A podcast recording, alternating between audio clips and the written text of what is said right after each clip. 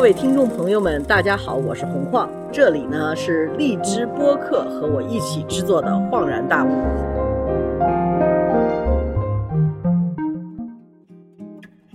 荔枝播客的各位听众，大家好，我是洪晃，我们现在是《恍然大悟》节目。今天呢，应该是最轻松的一个聊天儿，这个聊天儿就是当记者是怎么回事儿。嘉宾呢是我的一个老同事卡生，现在呢在三联生活中宽文化部，对吧？对啊，所以卡生欢迎来到恍然大悟。今天呢，我们想聊一聊当记者这个职业是个什么职业。嗯，首先我在 N 多年前就看见，就是全世界收入最低的两个职业，一个是记者，一个是伐木工人。你大概了解你自己的这个选择吧？呃，了解了解，非常了解。当记者，你不能就冲着那个对，就跟伐木工人一样。我其实我们的工种是跟伐木工人是一样的，而且我们是一个计件工种。你啊们再把一个一个人砍倒。呃，对，好，你最近砍倒的参天大树有什么感想吗？我这么说一下吧。其实呃，原来我跟晃我们是当时是做时尚杂志嘛，然后我跟晃在一块儿六年啊，然后从时尚杂志出来之后去了三联，然后当时给我的感觉就是自己的内心凡尔赛安慰了一下自己，是说，哎，我终于像那个 Prada 的女魔头里边的那个小助理，然后跟着晃做了时尚杂志，后来去了 New York Time，当时就是进三联的初衷是这个样子的，是这样子，就是终于摆脱了肤浅，进入了一个文化人应该做的事情，是吧？呃，当时是这么想的，后来进来之后，就是 我就某一个要被 beep 掉的一个声音，是吧？没有。当时跟着晃的状态，我觉得那时候做时尚杂志的感觉，其实也是做记者嘛，也是记者，也是编辑。只不过，你只能说好话，对，给品牌吧，消费对。才是。的，是的，对。然后，但是那个时候给我的感觉是，其实我们当时的那个 iLook 有一个让我很兴奋的一个东西，就是我们大概是在六七年前，其实就是在很有观点的在表达时尚到底是什么这件事情，所以我们很兴奋死了呀。对呀、有观点是不行的呀，时尚杂志。所以搞什么搞？对，所以我对表达观点还有输出自己认为正确的价值观，还是有一种迷之向往。所以后来来了三联。你最近刚刚写了一个关于播客，就是我这类节目的这么一篇文章，三联马上要登出了，对吧？嗯，对。呃，说说国内播客的这个状况吧。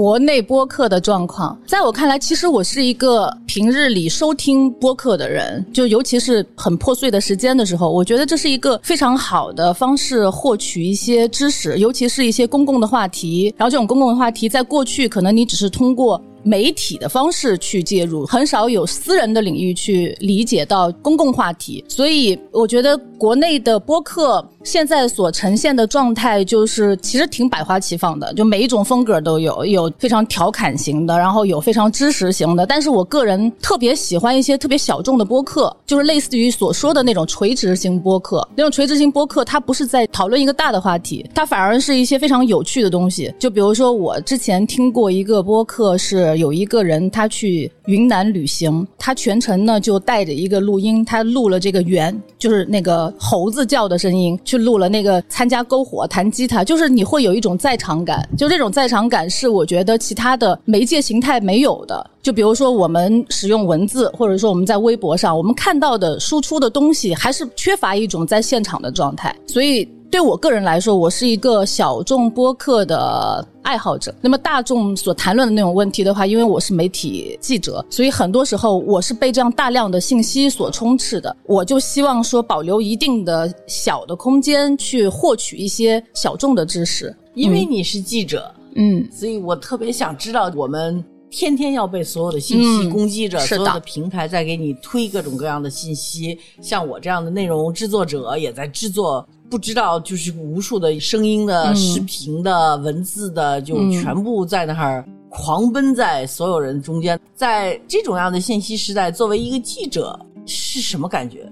挺累的，特别疲劳。我现在特别害怕，就是打开那个订阅号，因为比如说某一个电影上线，你好，李焕英，对吧？所有的无论是私域的这种媒体，还是公众的媒体，都在讨论同样一个东西，或者是说现在的这种制作方，就是内容的输出者们，其实现在已经能拿捏到你需要什么东西，可以向你推出什么东西。比如说最近。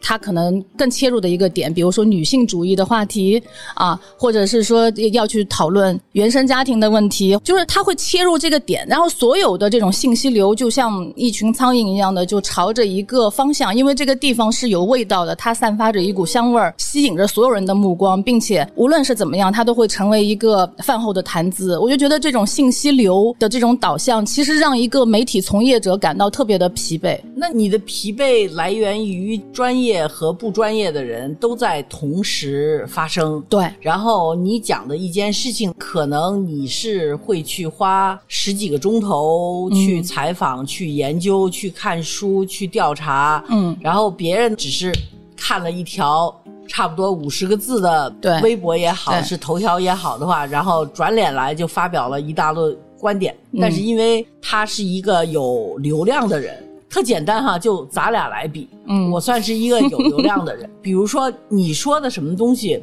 我很容易就把它歪曲掉，用你的那个所谓的公共的那种权利。可能会产生这样的情况，所以作为一个就是还在耕耘的记者，对码字工人，嗯，码字工人，而且你是在一个平面的杂志，嗯，虽然说是一个特别好的平面的杂志，虽然你就是抛去了浮浅的时尚杂志，进入终于进入了就是文化人和真正的 hard news，就是呃硬壳新闻记者该干的事情的时候，这个行业在变了，是的，突然间你发现。三联和一个网红，他的影响力，你觉得平均吗？还是我是这我我是这么想的，我觉得这是一个去中心化的时代，每一个人你想说什么，你都可以通过一个话筒啊，通过你手上的笔，无论你用什么样的形态去表达你的观点，我觉得它是去中心化的。而且我觉得累是出于我做这份工作，我感觉累，但是我并不排斥所有人用自己的方式去表达的这个权利，我觉得是对的。只是我沉浸在其中的过程的时候，因为我们要涉及到你要理解现在发。发生了什么事情？有什么样的热点？包括你接下来你要做什么样的内容？你认为是有价值感的？所以就需要把这些大量的信息检阅一遍。这个是让我感觉到累，因为会有很多同质化的东西、同质化的声音出现。但是那种去中心化的状态是我认为是好的，它没有毛病，只是我个人感觉到累。所以去中心化，你认为 OK 的？OK 的啊，嗯，那。比如说，三联发表了一篇文章，然后突然间被一个网红给挖出来，说你们是没有根据的，或者是造假的，而这种样的实际上是出于一种个人怨恨呢，或者是说。一种根本毫无调查的原因，就这种事情会不会发生呢？也许会发生吧，就是真的是什么样的人都有。而且我认为，我为什么支持去中心化？因为他所面对的这个读者和他的受众群体是不一样的。就比如说，假设我写了一篇文章，然后我有一个观点，而这个观点被某一个比较有粉丝量的一个网红，他认为这个观点很好，也许他就把这个观点用他的方式去做了一个新一轮的传播。那其实也未尝不是坏事儿，因为他的受众群体其实就是更往下走，或者说面积比我的更广。总之，他的那个面不会重合，所以用他的方式去表达另外一个观点，你没有办法去限制这件事情，你也没有办法去阻止这件事儿。所以，作为码字工人来讲，只有不停的去创造自己的这个，就是有一些新的态度，有一些新的视角。就看这个社会观察的视角，然后去创作，就跟那个什么设计师，你的东西被盗版了，完了之后你怎么来处理这件事儿？告他吗？你怎么告啊？就没有这样的一个可能性嘛？这里头，你作为一个做新闻的人，对吧？你有编辑，对，他会去管你，至少让你尊重事实吧？是是，事实是必须尊重，这是一个前提。对，但是在这种样的你所看好的这个整个的。说白了，就是一个大家都能发表意见，嗯，就是不是所有意见都是有根据的，而且不是所有人说的事情都是事实，嗯嗯。那这个时候怎么样分出真假呢？好难哦，这个事情。对我们来说，我们只能是基于我们能看到的、我们听到的、我们掌握的信息。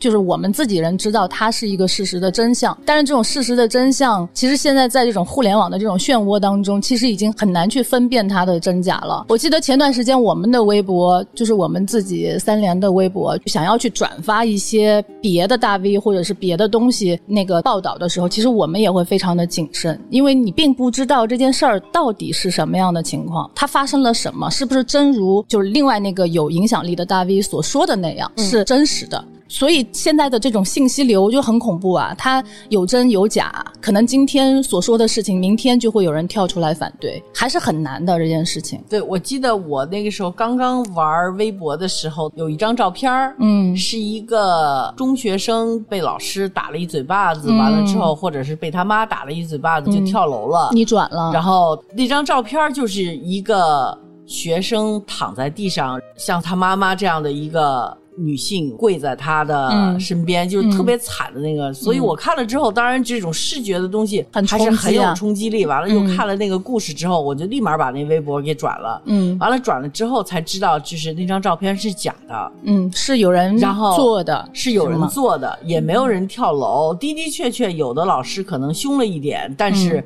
就会有人去 P 一些照片啊哦。什么的。所以从此以后，我就再也不敢转东西了。这个就变成你不知道大家是因为个人恩怨，对，还是想去整什么人，嗯然后去编造一些东西来。像我这样的人呢，就会收到一系列的，私信就是呃、嗯私信，然后就是求转发、求扩张等等这种样的事儿吧。就是我自己觉得哈，我还是挺尊重。你现在做的事情，因为对于我来讲，其实我做媒体的初心也不是时尚媒体，嗯是尽量把我自己变成像你这样一个女魔头里头的那个助手一样的，就是终于脱离了时尚媒体，完了走进了就是正规的媒体这样的一个状况。说老实话，前两天 Vogue 的那个张宇走了嘛，啊，那个 Margaret 张就是新来的那个女孩那，个女的那个澳大利亚的那个小网红，二十七岁哦，二十八。好年轻啊，很年轻接手。他们那个办公室就是很逗的哈，他们首先呢是跑到我的母校，嗯。去给我母校的一个总裁的助手说，你们的校董里头有洪晃这个人，嗯。我们的主编在找洪晃，然后能不能把把他的 email 给我们？嗯哼，然后我那个母校的校长的助手就跟我说：“哇哦，我一看，我以为我穿的特别得体，安娜温图尔来找我来了，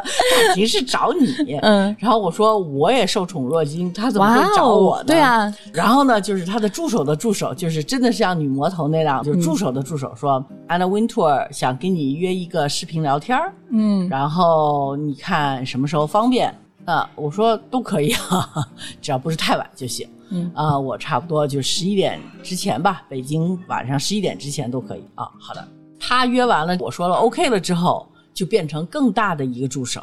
那个助手就说：“我要给你具体确定时间，we have to pencil in something concrete。”，OK，就要用具体时间，就是他的那个媒体就是一层一层，完了到最后就是问我，你觉得谁当这个哦，他之前是跟你打过电话沟通这件事情，就问了一下，就是说谁做这个主编合适。嗯。当时我是给他推在中国像你这样的做过新闻的人，我说我希望做过新闻的人去做这个嗯。时尚类的杂志。嗯，你给他推荐的是谁呀？我给他推荐的一个叫刘依玲的女孩儿，她是用英文写了很多关于中国的报道，比嗯。如说中国的说唱音乐啊，中国的流行文化呀、嗯。但他就是英文给外国刊物写中国流行文化、嗯。写的最好的一个孩子。嗯，所以我觉得，第一呢，他混流行文化圈儿，她才能出这种样的稿子。嗯第二呢，他英文好，因为我觉得毕竟总部在对对对对美国的话，嗯他得沟通啊人沟通。耶鲁大学英语系毕业的，那也就嗯没问题。名校毕业，嗯，嗯可惜没有被录取，哦，就是后来就找了一个网红，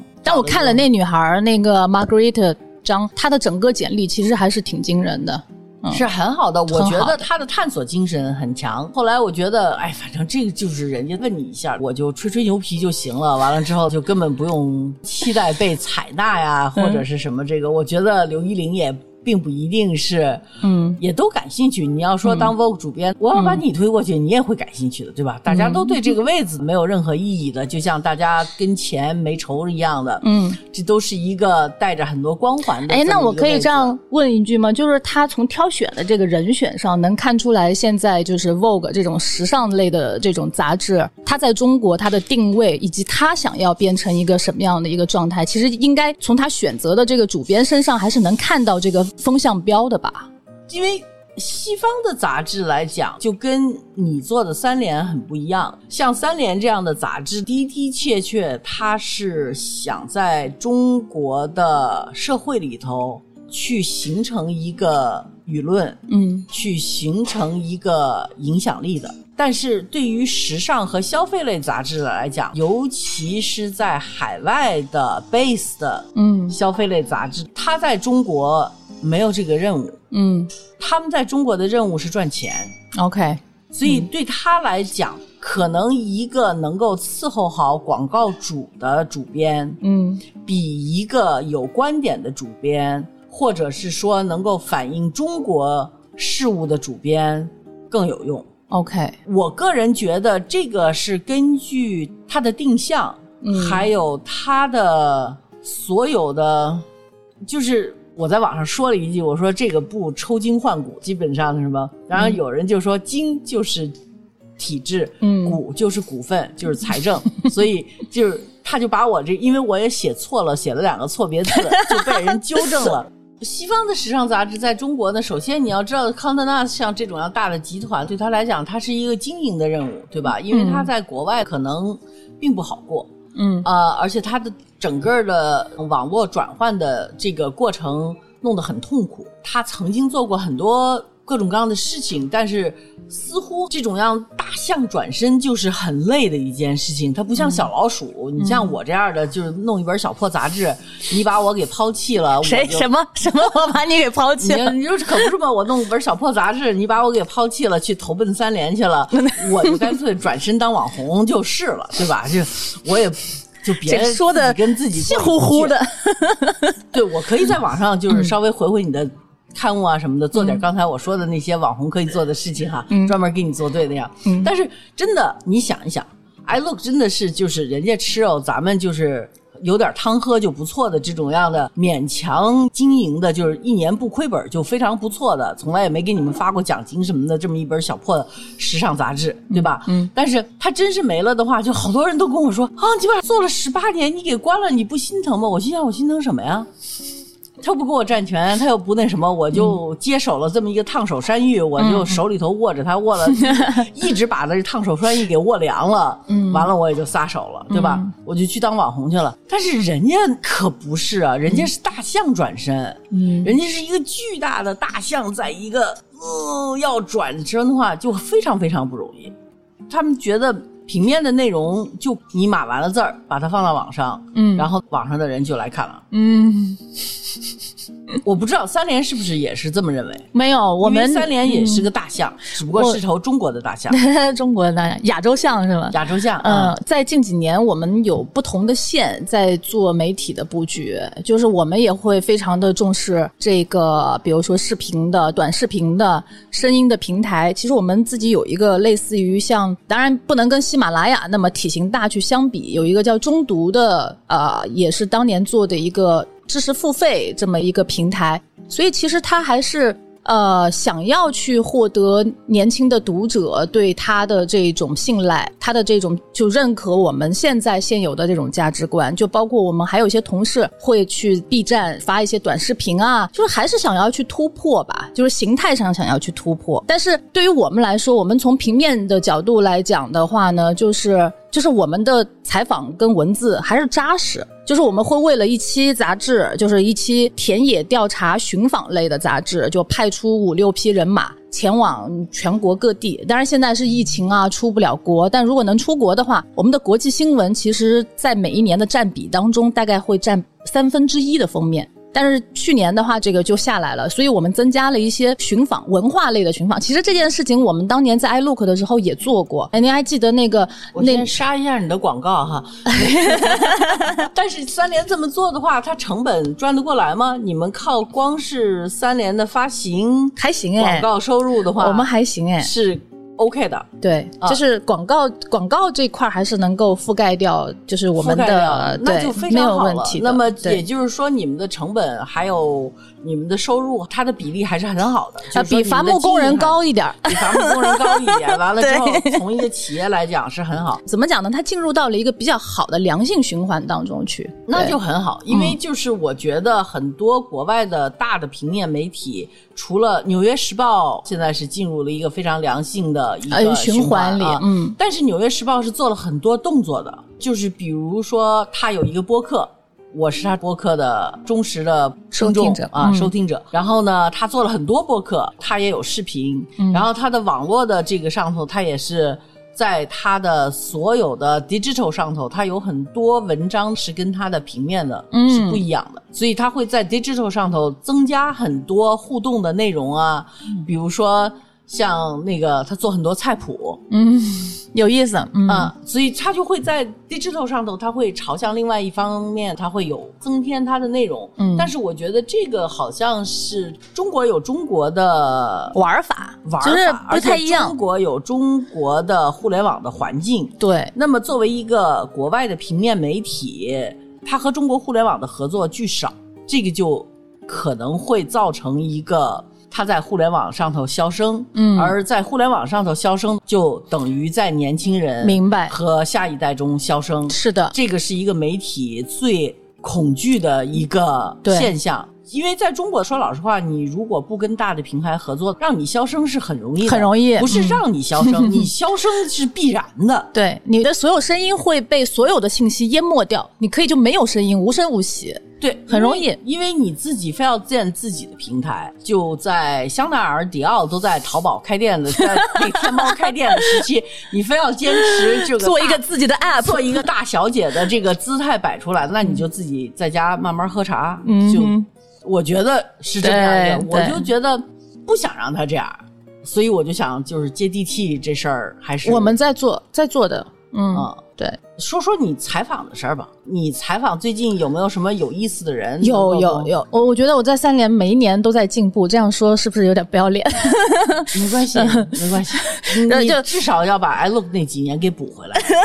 没有，那几年还是受益匪浅。我觉得那我我还想一个，我先谁都想讨好啊。我先我先插一句，我先插一句，我刚才没说完。我说，其实，在 iLook 的时候，当时我已经学习到了很多现有，我觉得依然很有用的一些思维。就是当年咱们还是去什么景德镇去做过一些考察，然后去寻访手工艺人，在做这种比较有价值感的事情。我觉得那个时候就已经给我埋下了一颗有价值感的种子，我这么认为的。就当时咱们已经在做这些事情了。然后去年的话，我觉得采访的有意思的人有我们去年做做了一期乐队的封面。然后乐队的那期封面的话，我被派到云南去采访张全，就是野孩子，嗯，野孩子乐队。我我就觉得那个状态特别的好看的看什么样的一个状态？嗯，说怎么讲呢？就是因为我很小的时候就听野孩子，虽然他们是民谣嘛，对，就是听着有一点老，可是那你去给给我采访叔叔去了？哎，对对对对对对，就是我去寻访某种我自己内心里面，就是说出来有点酸啊，内心里面很认同的一个东西。怎么讲呢？就是因为他们唱的黄河谣，西北的民谣嘛，然后跟我我是出生在云南，就是那种边疆边陲的那种跟家乡的关系，这也是一直我在我自己的小说里面可能会写到的一些东西。我就想知道，在他们的创作里面，就是那个驱动力是来自于想要去理解他们的家乡对于给他们的创作注入了什么样的东西。可能上来的时候，我觉得跟他们的对话让我感觉特别舒服，是因为我内心里面带着一个问题，想要去跟他们沟通你。在什么样的一个环境采访的他们？啊，这个就很有意思，因为采访不是一蹴而就的，因为我们现在很多的那个采访都很迅速，尤其是采访明星，你给我俩小时，我们俩聊俩小时之后，我就出一篇文章。其实对于写作者来讲，或者一个媒体来说，这样的方式，嗯，不是最佳的而且跟着他们，跟着他们，啊跟着他们跟了他们多长时间五天吧，？OK，就是有看人都是几点起床？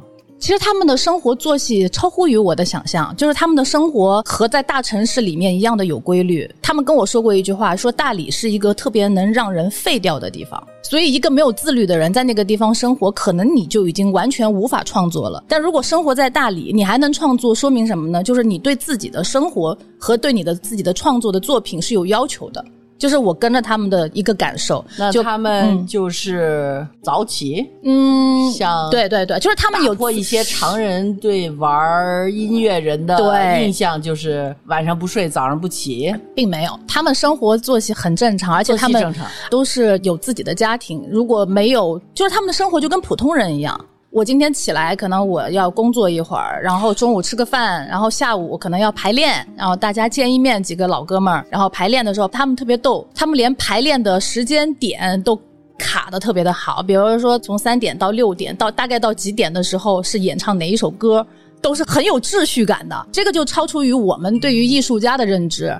我们对艺术家的理解总是觉得，哎，他们是不是很叛逆啊？就是整个的状态很怪啊，或者什么的。其实不是，所以我反而会认为这是一个好的创作状态，一个创作思路，就是他从感性已经被他自己的状态拉到了一个理性的状态里来，就是把生活和创作两个层面分得很清晰。这是我跟着他们一段时间之后的感受。然后在听他们的音乐的时候，我就发现他们每一首歌都是，就是你听到的那个状态，你觉得很好，在台下觉得他们的演绎简直是行云流水。那是因为他们每一天都在重复去做一首歌的这样的一个排练，超乎于你对于艺术或者是摇滚乐或者音乐的想象吧。我明白你什么意思，嗯因为实际上中国不缺有创意的人，嗯但是缺有创意但是又有自律的人。嗯因为排练是一个很重要的一个部分，就是你在真正站在台上之前，不能是即兴的，对，就是即兴的东西。除非你玩爵士，也可以。即兴的东西是有它的场所的，嗯但是当你真的是要收门票，让人去买票听你去表演，或者是去看你的表演，排练似乎是非常重要的嗯，这么一件是的，事情。是的，是的，嗯我们所有听到的就是那种音律，它都需要抠细节。即使是一首你常年演唱的歌，但如果长期你不排练的话，它也很容易就生疏了。所以他们身上就是有我所理解的那种匠人精神，他们是具有匠人精神的乐队。热爱音乐，嗯所以他能够连续的去排练，不是那种明星类的，可以大部分时间在抛头露面的。对对，就是我们可能被所以你跟着他们，嗯跟着他们就是说他们干什么你干什么，是他们吃饭你就吃饭。啊，对，一块儿吃饭，排练的时候也会在那儿待着。对，那你应该很幸福啊，因为这是你从小时候就追的，嗯一个乐队。看他们的排练，就是看到泪流满面。有有一首歌叫《小马过河》，就是听了好几遍，然后就听完出去哭一下，然后再进来。就是你如果带着情感去介入采访，还是会有区别，你的文字会变得更真诚。嗯，那你会不会觉得你写出来的东西就会把你的情感加进去了？记者是可以这么做的吗？哎，这个是一个特别好的问题。在三联，就是他会给记者一些更多的空间，对啊他需要你。加入自己的一种情感或者是情绪，但是不是评论？评论是什么概念？就是说，它不一定是情感是评论啊，就是你要去指点江山，觉得这事儿对，我们不去做评论，我们是在讲述故事。但是讲述故事的时候，你有两种形态，一种是带有情感的故事，和一种只是白描的，我没有这种情感介入，只是一个观察型的。但是不同的文章可能需要不同的手法来写。那恰恰说，我写到这个乐队，写到这种和家乡的关系、音乐的创作，它是需要情感驱动的。所以刚好我有这种情感驱动，而且他在讲述所有河流的时候，因为他们的歌里边有很多是跟河有关系的，比如说黄河谣，比如说小马过河。所有的音乐都是围绕着这种西北的这种河流来进行。恰恰我也是一个对河流是有情感的人，因为我认为河流它是在流逝嘛，它每一分钟的感觉都是不一样的，所以你不可能什么同一时间跨入同一条河流就那种感受。因为我小的出生环境，我家门前就是有一条河，所以我就有一点能理解他们写民谣创作的这种感受。所以在你写文章的时候，嗯你是可以去发挥你自己的感情的。可以，那如果说相反呢，这个乐队实际上到最后完全不是你想象的这样，嗯他们没有任何作息时间，嗯喝酒玩女人，完了之后的话，经常的是让你做一些你看不干的事情，这个情感也可以流露吗？我会如实记录，这个是三联教给我的东西，就是你要相信你自己的眼睛。当然，作为记者，你每一次出去采访之前，尤其是田野调查，你会给自己一个预设。比如说，我预想当中，哎，我听完他的音乐，或者说，呃，我大概认为他是一个什么样的一个形态，或者什么样的人。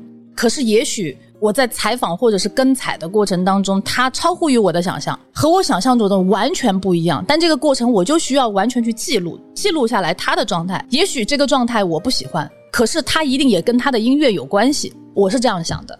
那你觉得，像你对这个乐队的了解，嗯。和一个电视观众或者网络的网红看乐队的夏天，嗯，对这个乐队的了解肯定会不一样是不一样的。那你觉得有没有任何网红在网上嗯。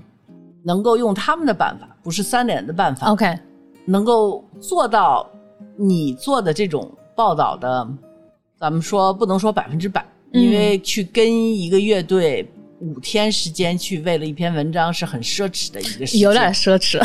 就任何一个网红能够做到你和三联在做的这件事情的百分之五十，嗯，用他的方式就去，是不管他用什么方式，在你看的网络的这些网红里头，嗯有没有人就是至少对文化现象的报道能够做到你做的百分之五十到八十？就我觉得百分之百是不可能的，嗯因为网络媒体它本身需要快啊，不给你这个时间、它没有时。间。我我老了吗？我不知道现在网红他们是怎么玩的。但是我觉得，如果说一个人有你有没有看见我？你肯定在网上，你也会找东嗯西，你也会去刷屏，你也会去看这些东西。就年轻人用他的方式来记录一些好的内容，是吗？哎，我好像看到过，但是他不是说是采访乐队，可能他关注的点就会不一样，但是可能是更偏向生活方式一些吧。我见过，就是在中国南方有那种类似于像赶海。嗯这样子的这种事情，就是你到海边去记录你看到的东西什么的，也有人做，但是他就更偏向于生活方式。就是有一些我看到的网红，他们所输出的内容是比较治愈的，你不用动脑子，就是三联的东西还是要动脑子的，让你转个弯儿，哎，想一下怎么会这个事儿跟这个事儿有什么关联，它是这样的。但是不一定是这种方式才有传播的价值啊，有一些是很治愈的，就是傻傻的，你无聊发呆，你就看他那个人在那儿做一条鱼，对吧？在那个湖上，然后钓了一条鱼，完了之后呢，生了一个火，火打开了之后，那个水就嘟嘟嘟嘟冒，然后他就把那个鱼放下去，然后他再就讲解一下今天这个鱼，哎，体型怎么样，然后这怎么就解释一下嘛，然后再把鱼这个鱼捞起来，哎，来我们放点盐尝一尝，我觉得这也是一种很好的形态啊，它不用动脑子，这好像更符合于现当下的这种网络性的这种传播，可能它的载体就不一样了。但是这种样的传播，但是像三联这种样的文字的传播，你觉得网上是可能重复的吗？就是说你不看字儿，你光看一个 视频就六十秒，啊啊，是有可能达到跟看你的文章同样的效果吗？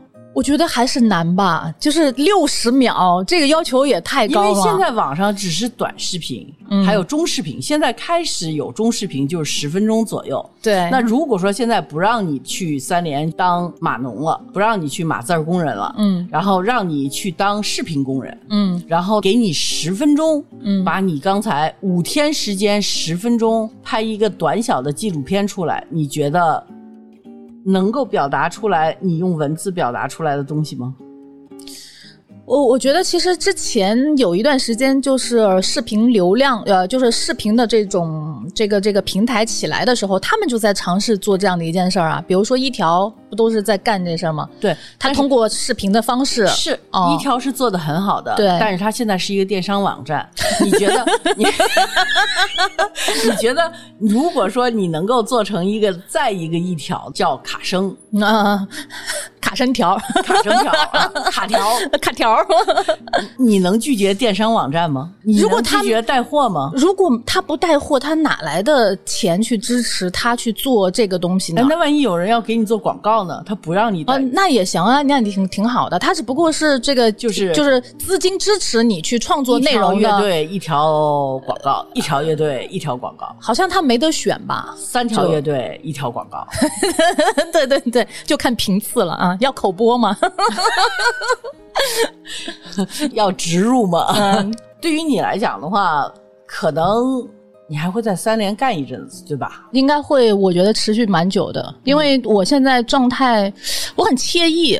就我们也不用坐班儿，然后他的那个节奏跟我自己的节奏也很同频，刚好你有思考的时间，有阅读的时间，然后有出去旅行的时间，然后又回过头来写字儿的时间，就是这个状态节奏跟我卡的比较合适。又没那么复杂，就是你不用去想人事的这种事情，也没有去管理，什么都没有，你只需要做好自己的一亩三分地，有点像匠人，就是管好自己的这一趴的内容就好了，其他的就不用管。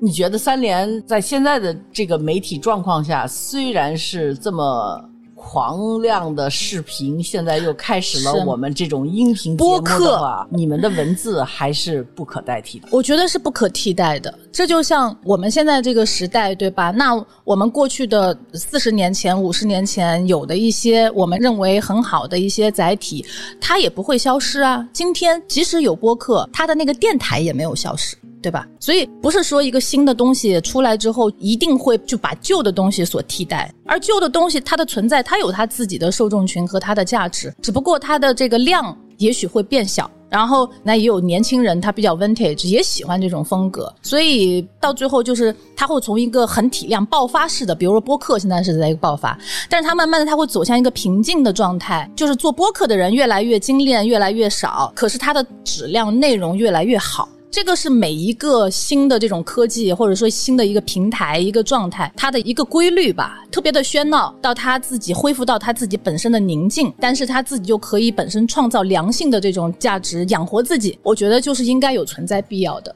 好，今天我们给三联生活周刊的广告就做到这里为止，然后非常高兴再看见卡生。嗯，我们这个播客呢，我也想跟大家解释一下，可能大家觉得这个恍然大悟就是跳来跳去，到处在跳，就是不知道什么。我们其实这个播客谁都采访，就是不采访名人。个人的感觉就是名人曝光度已经够了。